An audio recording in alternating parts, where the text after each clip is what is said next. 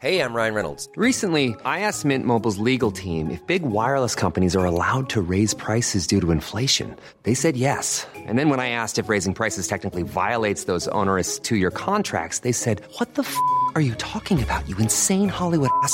So to recap, we're cutting the price of Mint Unlimited from $30 a month to just $15 a month. Give it a try at mintmobile.com slash switch. $45 upfront for three months plus taxes and fees. Promo rate for new customers for limited time. Unlimited more than 40 gigabytes per month. Slows. Full terms at mintmobile.com.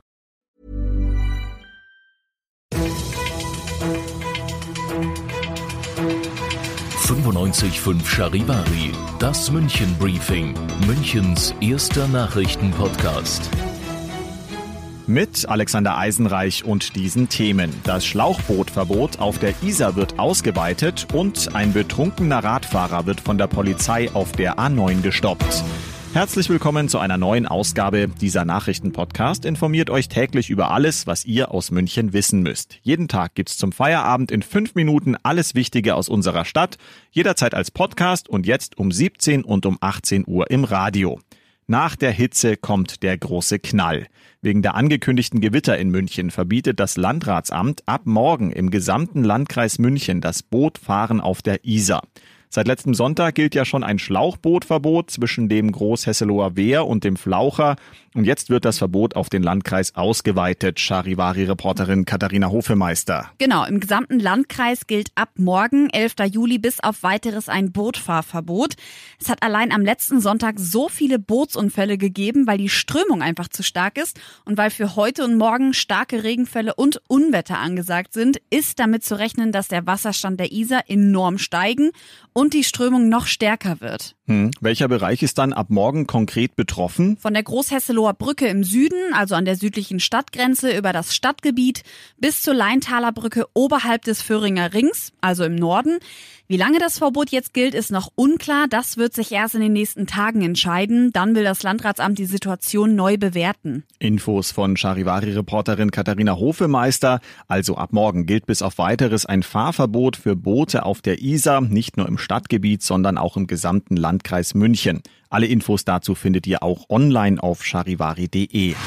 Es gibt Geschichten, die gibt's eigentlich gar nicht. Heute Morgen gegen halb vier hat eine Streife der Polizei einen Fahrradfahrer gesehen, der ohne jegliche Beleuchtung auf der A9 Richtung Nürnberg auf dem Standstreifen geradelt ist.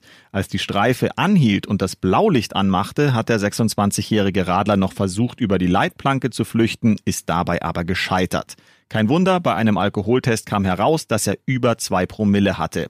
Das Unglaubliche, der Mann fragte die Polizisten, ob er rechtzeitig nach Hause komme, da er um 7 Uhr mit dem Auto in die Arbeit fahren müsse. Sein Autoschlüssel wurde daraufhin zur Sicherheit auch gleich noch einbehalten. Wegen Trunkenheit im Verkehr ist der Promille-Radler angezeigt worden. Ihr seid mittendrin im München-Briefing, Münchens ersten Nachrichtenpodcast. Nach den München-Meldungen jetzt noch der Blick auf die wichtigsten Themen aus Deutschland und der Welt. Nach mehreren Monaten Corona-Krisenmanagement trauen deutlich mehr Menschen dem bayerischen Ministerpräsidenten Markus Söder das Amt des Bundeskanzlers zu. Laut ZDF-Politbarometer halten 64 Prozent der Befragten den CSU-Chef für geeignet. Aus Berlin Charivari-Reporter Benedikt Meise. Söder liegt damit jetzt vor den drei Kandidaten für den CDU-Vorsitz und zwar deutlich. Wirtschaftsexperte Friedrich Merz kommt nur auf 31 Prozent, NRW-Ministerpräsident Armin Laschet wollen nur 19 Prozent als Kanzler sehen und Außenpolitiker Norbert Röttgen bildet das Schlusslicht mit 14 Prozent. Söder hat also seit März die Sympathien für sich in diesem Punkt mehr als verdoppelt. Der einzige, der nah genug an ihn rankommen könnte in diesem Ranking, wäre Vizekanzler und Bundesfinanzminister Olaf Scholz.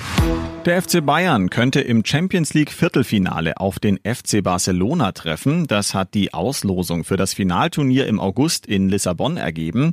Charivari-Reporter Moritz Einzel. Der deutsche Fußballmeister FC Bayern muss zunächst am 7. oder 8. August sein Achtelfinal-Rückspiel gegen Chelsea bestreiten. 3 zu 0 gewannen die Münchner das Hinspiel. Im Viertelfinale würde auf die Bayern dann der Sieger des Duells FC Barcelona gegen SSC Neapel warten. Das ergab die Auslosung. Im Halbfinale wäre unter anderem ein Duell Mit Manchester City möglich. Klarer ist die Lage für RB Leipzig. Die Sachsen sind schon sicher in Lissabon dabei und treffen im Viertelfinale auf Atletico Madrid. Das Turnier in Portugals Hauptstadt wird zwischen dem 12. und dem 23. August ohne Zuschauer ausgetragen. Und das noch zum Schluss. Die ehrenamtlichen Imker der Münchner Polizei haben seit heute ein neues Bienenvolk. Es lebt auf dem Gelände der Diensthundestaffel in Allach. Laut Polizei konnte bereits festgestellt werden, dass sich die Vierbeiner und die Sechsbeiner gut verstehen. In gelb-schwarzer Uniform beginnen die neuen Polizeibienen jetzt ihren Dienst im Namen der Stadtökologie. Ein Teil des Honigs wird auch verkauft. Ich bin Alexander Eisenreich und wünsche euch ein schönes Wochenende. 95.5 Charivari. Wir sind München. Diesen Podcast jetzt abonnieren bei Spotify, iTunes, Alexa und charivari.de. Für das tägliche München-Update zum Feierabend. Ohne Stress, jeden Tag auf euer Handy.